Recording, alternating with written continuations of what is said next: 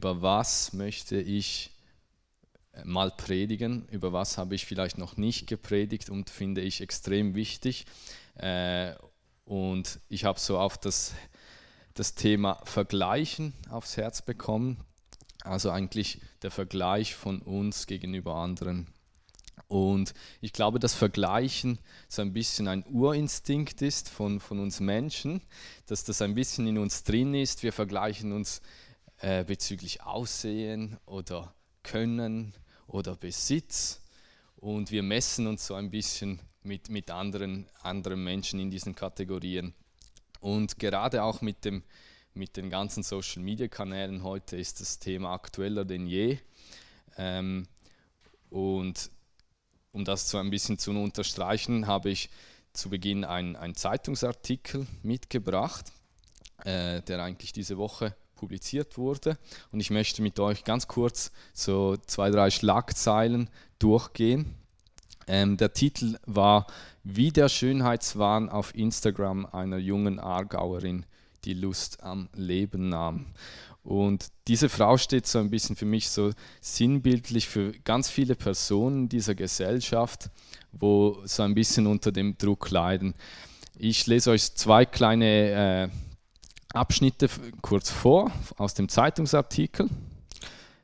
Ich will vollere Lippen, ich wäre gern dünner oder mit mehr Kurven würde ich weiblicher aussehen. Diese Sätze schwirrten der heute 22-jährigen Tina Umbricht im Kopf herum, immer wieder.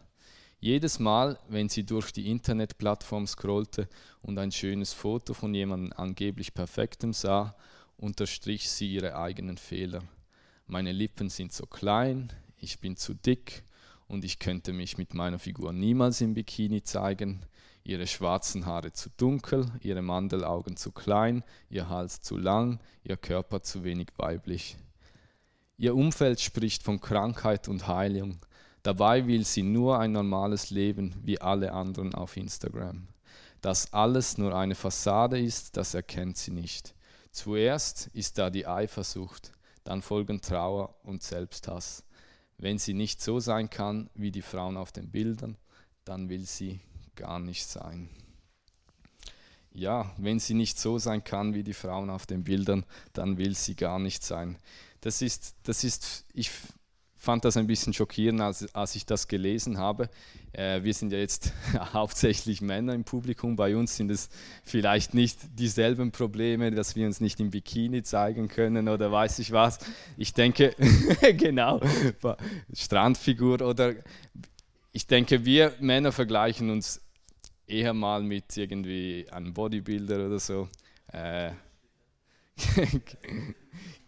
genau, also grundsätzlich ist es einfach so, dass, dass äh, wir, wir sind da voll in einem Strudel von der heutigen Gesellschaft und die heutige Gesellschaft hat ganz klare Ideale definiert, wie wir sein sollten.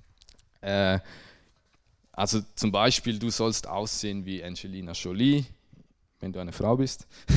du sollst trainieren wie Arnold Schwarzenegger, du sollst dich ernähren wie Pamela Reeve, du sollst so viele Frauen haben wie Dan Bilzerian, du sollst so fit sein wie Sascha Huber und so weiter. Und diese Ideale, die werden so Tag für Tag auf uns so ein bisschen eingepresst und das Ganze bewusst aber äh, ist sehr unbewusst, oder? Ähm, also wir merken das eigentlich gar nicht, aber das sind doch Ideale, die, die diese Gesellschaft hat, so quasi. Und teilweise einfach so in uns nachher Wünsche hervorrufen. Zum Beispiel, ich wünsche mir, dass ich so stark wäre wie Andy. Irgend sowas, oder? Und das ist eigentlich ein, ein spannendes Phänomen. Die Wissenschaft hat das natürlich äh, auch erkannt und hat das äh, auch angeschaut. Und ich möchte euch mal kurz mitnehmen auf einen Exkurs äh, zur Theorie des sozialen Vergleiches. Du kannst die nächste Folie einblenden. Ähm, das ist eine Theorie, die sich genau mit diesem Vergleichen äh, mit anderen Menschen befasst. Und die Theorie besagt im Prinzip, dass es drei verschiedene äh, Vergleichsrichtungen gibt. Also dass du dich entweder im im Falle des Abwärtsvergleichs vergleichst du dich mit Menschen, die dir in einem Merkmal unterlegen sind. Zum Beispiel mit Leuten, die, die weniger schnell sind als du oder ärmer sind als du. Und das hat dann zur Folge, dass dein Selbstwertgefühl, dass dein Ego steigt. Dann gibt es die Kategorie Horizontalvergleich. Das ist der Vergleich mit Gleichgestellten. Wenn du, ich sage jetzt mal, einen fairen Vergleich machst mit etwa jemandem, der etwa gleich, gleich schön oder gleich schnell oder was auch immer ist. Und dann gibt es noch den Aufwärtsvergleich. Das ist eigentlich der Vergleich mit Menschen, die dir in dem Vergleichsmerkmal unterlegen sind.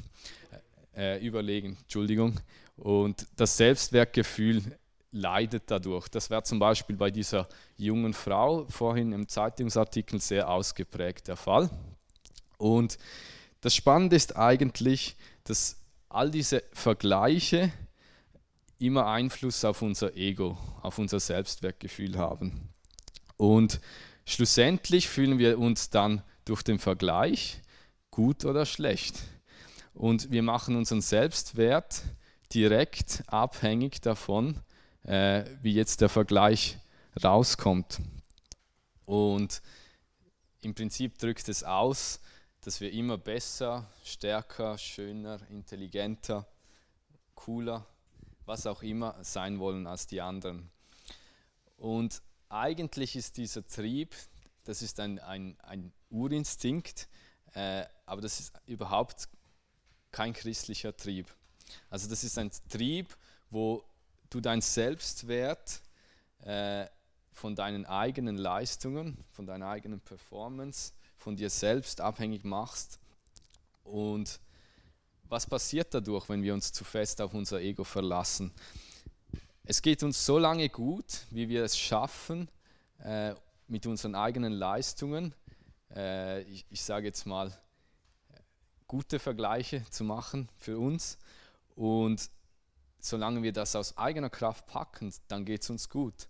Aber irgendwann kehrt das ganze Spiel und wir stößen an Grenzen und irgendwann fühlen wir uns dann kacke. Und was, was dann passiert ist, unsere Gefühlslage macht so, ist wie auf einer Achterbahn. Einmal fühlen wir uns gut, einmal fühlen wir uns wieder dreckig oder mies. Und das ist wie ein Kreislauf es fängt wieder von vorne an. Dann geht es dir wieder gut, dann geht es dir wieder schlecht. Und dass das ein egoistischer Trieb ist von unserem Fleisch, äh, das sagt zum Beispiel auch die Bibel. Ähm, in Galater 6,3 steht nämlich, wer sich jedoch einbildet, er sei etwas Besonderes, obwohl er in Wirklichkeit nichts ist, der belügt sich selbst. Und das ist nur eine äh, kurze Bibelstelle, die ich jetzt eigentlich vorgreifen möchte, bevor wir jetzt richtig ins Wort Gottes ein, einsteigen und ja, mal schauen, was, was sagt die Bibel eigentlich zu, zu der ganzen Thematik vergleichen. Weil wir glauben hier im GLZ, dass die Bibel Gottes Wort ist und dass das der Maßstab sein soll für unser Leben. Und ich möchte mit euch äh, in eine Bibelstelle einsteigen äh, und möchte euch drei Prinzipien daraus äh, weitergeben. Ihr könnt sonst gerne mal Johannes 3, 26 bis 30 aufschlagen und die Person, die am schnellsten ist, die darf sie dann auch vorlesen.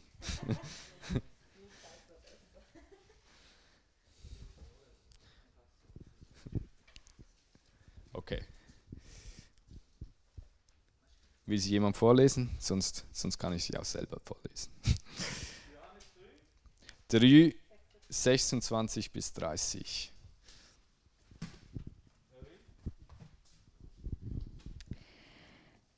Und sie kamen zu Johannes und sprachen zu ihm, Rabbi, der jenseits des Nordens Jordan bei dir war, dem du Zeugnis gegeben hast, siehe, der tauft und alle kommen zu ihm. Johannes antwortete und sprach, ein Mensch kann nichts empfangen, auch nicht eins, es sei ihm denn aus dem Himmel gegeben. Ihr selbst gebt mir Zeugnis, dass ich sagte, ich bin nicht der Christus, sondern ich bin vor ihm hergesandt. Der die Braut hat, ist der Bräutigam. Der Freund des Bräutigams aber, der dasteht und ihn hört, ist hoch erfreut über die Stimme des Bräutigams. Diese meine Freude nun ist erfüllt. genau, ich möchte euch noch ein kurz ein bisschen Kontext geben zu der Bibelstelle. Und zwar geht es in der Bibelstelle darum, dass äh, die Jünger von Johannes dem Täufer kommen zu Johannes dem Täufer äh, und äh, sie berichten ihm, dass so ein bestimmter Jesus jetzt auch tauft, äh, ohne dass er Jesus der Täufer heißt. Und sie vergleichen so quasi ein bisschen das Taufbusiness von, von Jesus mit dem Taufbusiness von Johannes. Und das ist die Antwort von Johannes auf diese äh, ja, Mitteilung eigentlich von seinen Jüngern. Und jetzt möchte ich eigentlich aus diesem Antwort drei Prinzipien euch weitergeben. Du kannst gerne zur nächsten Folie gehen. Das erste Prinzip heißt, woher kommst du? Du kannst nochmals eine Folie weitergeben. Das sehen wir in diesem Bibeltext äh, an der Stelle, wo es rot markiert ist. Ein Mensch kann sich nicht das Geringste selber nehmen. Es muss ihm vom Himmel her gegeben werden. Und Johannes weiß genau, woher er kommt, was seine Position ist und woher die Dinge kommen, die er in seinem Leben hat. Er weiß genau, dass alles, was er hat, seine Heuschrecken, sein Honig und was er sonst noch alles hat, hatte, woher das kommt. Und teilweise habe ich das Gefühl, dass wir das in der, in der heutigen Gesellschaft nicht mehr so äh, wissen. Wenn du, wenn du heute Morgen aufstehen konntest mit zwei funktionierenden Beinen, dann ist das ein Geschenk, dann ist das ein Privileg, weil nicht alle haben noch zwei funktionierende Beine. Und es ist ein Grund dafür, Gott zu danken.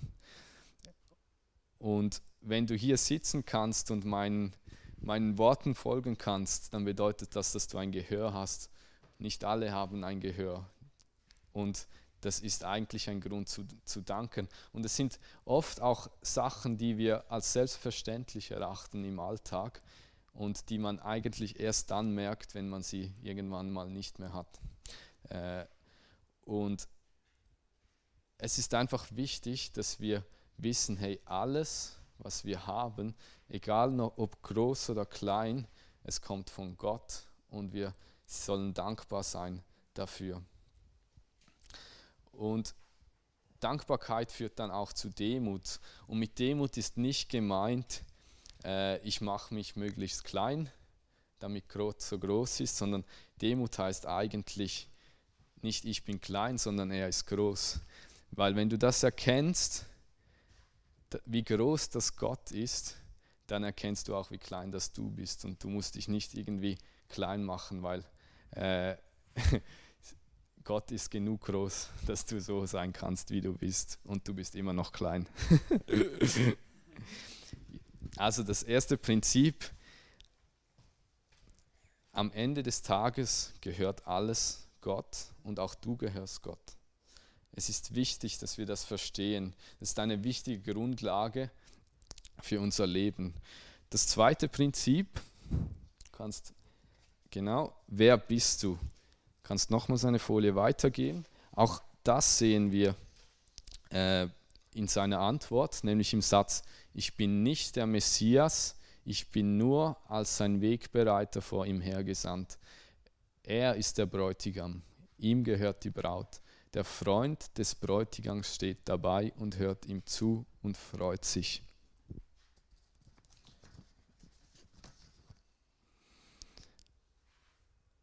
Wenn wir verstanden haben, woher das wir kommen, dann können wir auch verstehen, wer wir sind. Also wenn wir Schritt 1 verstanden haben, dann verstehen wir auch Prinzip 2. Und in der heutigen Welt kommt es mir manchmal so ein bisschen so vor, dass wir gar nicht begriffen haben, wer wir, wer wir sind. Und wir erwarten eigentlich von der Welt, dass sie uns unsere Identität gibt und unser Selbstwert und unsere Wertschätzung. Du kannst noch eine Folie weitergeben. Äh, Genau, es gab mal ein, eine, eine berühmte Person, die hat gesagt, I think, therefore am I. Und ich habe mal dieses Bild gesehen, I selfie, therefore I am. Und ich finde, das trifft, trifft es eigentlich ziemlich genau auf den Punkt. Äh, wir versuchen oft, der Welt so krankhaft zu beweisen, dass wir existieren und wie krass das wir sind. Und wir haben immer die Tendenz, uns ein bisschen besser darzustellen, als wir tatsächlich sind. Ich möchte dir mal eine Frage stellen. Hast du dir mal überlegt, als du ein Bild gepostet hast, warum du das gemacht hast? Ich hatte mal eine Phase in meinem Leben, da, da habe ich, wenn ich ein Bild gepostet habe, eine gewisse Anzahl Likes quasi gebraucht, damit ich mich wertgeschätzt gefühlt habe, damit, äh, damit ich mich nicht schlecht gefühlt habe, nachdem, nachdem ich das Bild gepostet habe. Das war damals noch auf Facebook, das war damals noch cool. Heute sind es halt andere Kanäle. Äh, aber vielleicht, vielleicht kennst du das. Und eigentlich ist das vollkommener Schwachsinn. Weil der einzige Like, den du brauchst in deinem Leben, ist der von Gott. Und er hat so ein mega Monster, super Like für dich. Und das, obwohl, auch wenn du noch nie ein Bild oder so gepostet hast, hey, wenn du am Morgen aufstehst, er hat so eine Freude über dir und er liebt dich so, wie du bist. Und er ist es, der dir eine Identität geschenkt hat. Und wir haben als Christen teilweise so ein kleines Bild von dieser Identität in uns drin. Äh, und dabei ist es so etwas Wichtiges, dass wir verstehen, was für eine Identität uns Gott gegeben hat. Ich habe euch ein paar Bibelstellen zusammen, äh, zusammengesucht und das ist eine winzige Auswahl und ich möchte die mal ganz kurz zusammen durchgehen mit euch. Du kannst gerne die nächste Folie einblenden. Genau, das sind jetzt einfach sechs Bibelstellen und ich will die kurz mit euch durchgehen. Und ich fände könnt ihr sie lesen hinten? Geht? Und ich fände es cool, wenn wir sie zusammen durchle durchlesen könnten und das eigentlich aussprechen könnten, was, was unsere Identität ist. Ähm, genau. Starten wir doch mal mit 2. Korinther 5,17. Vielmehr wissen wir, wenn jemand zu Christus gehört, ist er eine neue Schöpfung. Das Alte ist vergangen, etwas ganz Neues hat begonnen. Hey, du bist eine neue Schöpfung. Gott hat dir eine neue Schöpfung gemacht. Die, die hinten das nicht sehen, die sollten vielleicht mal zum Augenarzt. Nein, kein Problem. Kolosser 1,13. Denn er hat uns aus der Gewalt der Finsternis befreit und er hat uns in das Reich des versetzt, in dem sein geliebter Sohn regiert. Hey, du bist befreit worden von, von Jesus. Römer 8.1, den hatten wir vorher schon kurz. Müssen wir denn nun noch damit rechnen, verurteilt zu werden? Nein, für die, die mit Jesus Christus verbunden sind, gibt es keine Verurteilung mehr. Hey, es gibt keine Verurteilung mehr für dich, wenn du in, in, Jesus bist, wenn du an Jesus glaubst. Das ist so eine, so eine gute Zusage. Römer 5, 1. Nachdem wir nun aufgrund des Glaubens für gerecht erklärt worden sind, haben wir Frieden mit Gott durch Jesus Christus, unseren Herrn. Du hast Frieden mit Gott. Philippa 3,20 Wir dagegen sind Bürger des Himmels und vom Himmel her erwarten wir auch unseren Retter, Jesus Christus, den Herrn. Du bist ein Bürger des Himmels, du hast das himmlische Bürgerrecht. Du hast vielleicht heute noch den Schweizer Pass, aber eigentlich hast du den, den Himmelsbürgerpass. Philippa 4,13 Nichts ist mir unmöglich, weil der, der bei mir ist, mich stark macht hey, ich kann alles tun durch Jesus Christus, der mir die Kraft dazu gibt. Nicht, weil ich so gut bin oder weiß ich was, sondern weil Jesus, der in mir lebt, mir die Kraft dazu gibt. Und wenn du diese Identität nicht, nicht so verinnerlicht hast, dann habe ich eine Challenge für dich.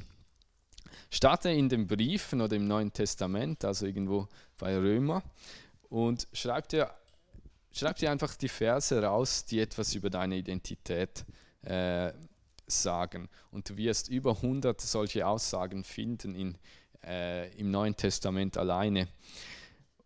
Warum ist das so wichtig, dass wir das verstehen?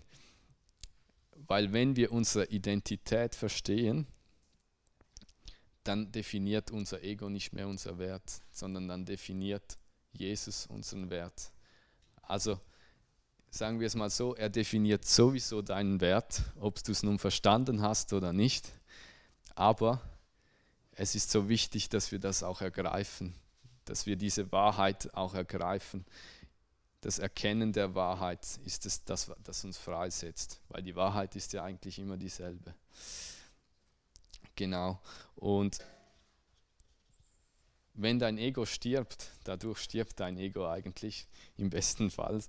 Und dann fühlt sich dein Leben auch nicht mehr so wie in einem Achterbahn an. Weil diese Identität, die dir Gott gibt, die ist stabil, die, die ändert sich nicht mehr. Das, und das ist, ich, sag, ich kann dir sagen, diese Identität, die ist viel besser als das höchste Hoch, das du mit deinem Ego erreichen kannst, wenn wir das wirklich begreifen, was das bedeutet, in was, in was für eine Lage das, das uns Jesus hier äh, versetzt hat. Und das dritte Prinzip, freue dich mit anderen. Auch das können wir rauslesen aus dem Text. Der Freund des Bräutigams steht dabei und hört ihm zu und freut sich, seine Stimme zu hören. Das ist auch meine Freude. Jetzt ist sie vollkommen. Ich möchte mal, dass du jetzt mal ganz ehrlich bist zu, zu dir selbst. Stell dir mal vor, du und dein, dein Kumpel, ihr habt beide dasselbe Problem und ihr betet beide seit Jahren, dass sich das Problem löst. Und jetzt plötzlich erhört Gott die Gebete bei deinem Kumpel und er wird geheilt oder was auch immer das Problem war. Bist du dann neidisch auf deinen Kumpel? Sagst du, hey, Gott, jetzt eigentlich hättest du zuerst bei mir sollen und dann können wir bei ihm schauen? Oder freust du dich mit ihm? Die Punkte 1 und 2, also woher kommst du und wer bist du, die ermöglichen dir eigentlich erst, dass du dich ehrlich und echt mit anderen freuen kannst. Wenn du weißt, woher du kommst und, war, und, und wer du bist, wenn dein Ego abgeschaltet bist, dann hat Neid in deinem Leben keinen Platz mehr.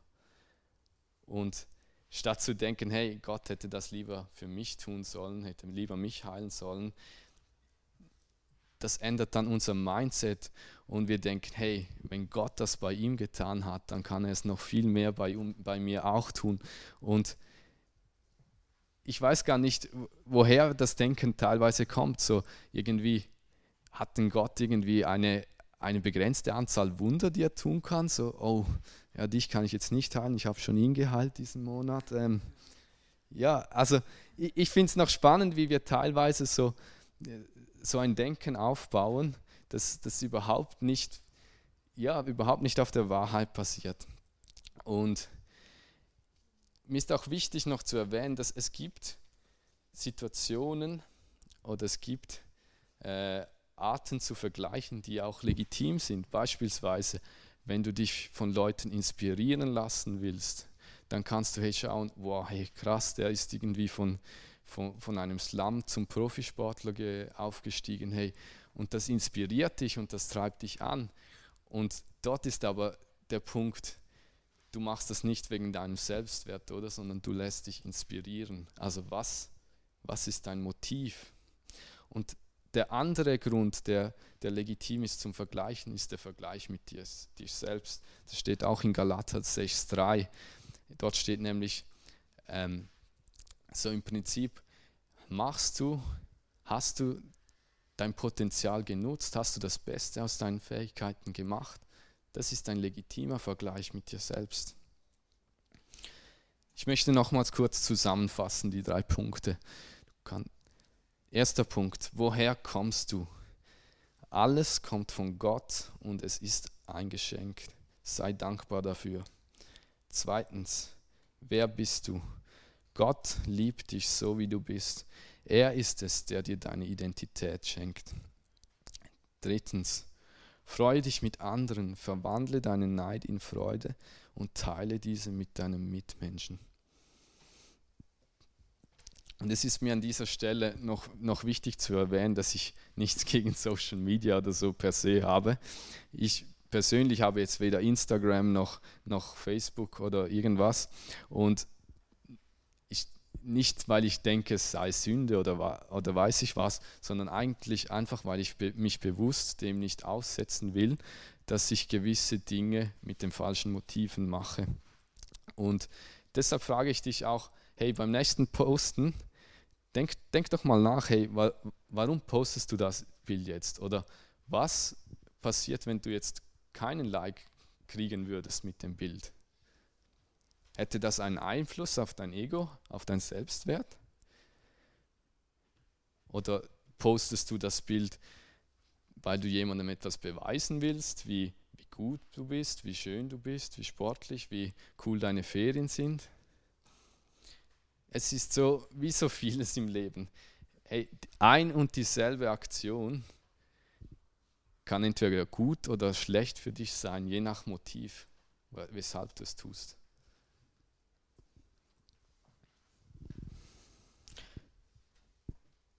Ich möchte mit einem Bibelvers enden und ich bringe den bewusst in jede zweite Predigt, weil ich ihn so wichtig finde.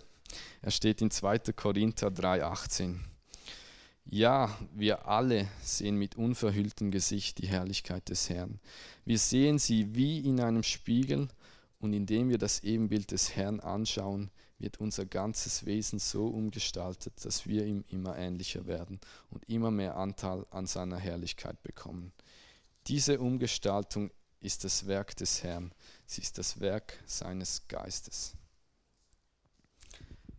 Ich finde das so ein Hammervers und erst vor kurzem ist mir eigentlich aufgefallen, dass ich den Vers häufig so gelesen habe, als ob wir keine Aufgabe darin haben und wir eigentlich einfach passiv sein, sein müssen. Und das ist ja grundsätzlich nicht falsch mit der Umgestaltung selbst. Äh, hast du eigentlich keine Aufgabe, aber dennoch steht dort drin, und indem wir das Ebenbild des Herrn anschauen, und das ist eine aktive Haltung, indem wir sie anschauen, werden wir umgestaltet durch den Herrn. Und die Umgestaltung, das ist, das ist Werk des Herrn, das ist Werk des Geistes, das kannst du, das kannst du gar nichts machen. Aber wir sollen aktiv unseren Blick auf Jesus richten. Wir sollen aktiv unser Denken auf Jesus richten. Wir sollen aktiv in unserer Identität uns auf das beruhen, was er schon freigekauft hat. Und hey, wenn du das Gefühl hast oder wenn du irgendwie in deinem Leben mit, mit Vergleichen strugglest, dann, dann fordere ich dich auf, hey, geh doch zu, ein, zu einem Leiter, geh zu einem Kleingruppenleiter oder zu einer Freundin, einem Freund, ganz egal. Und wir beten gerne für dich, hey, dass du von dem frei wirst. Und ich glaube, es liegt so viel, so viel Freiheit darin, wenn wir uns von diesen Ketten einfach lösen können und unser Blick auf Christus richten können, weil er hat uns freigekauft und irgendwie wäre es schade, wenn wir die Freiheit, die er uns eigentlich geschenkt hat, äh, nicht ergreifen würden, weil sie ist, sie ist so kostbar und er hat so viel gezahlt auch dafür. Also geben wir doch auch unser Bestes.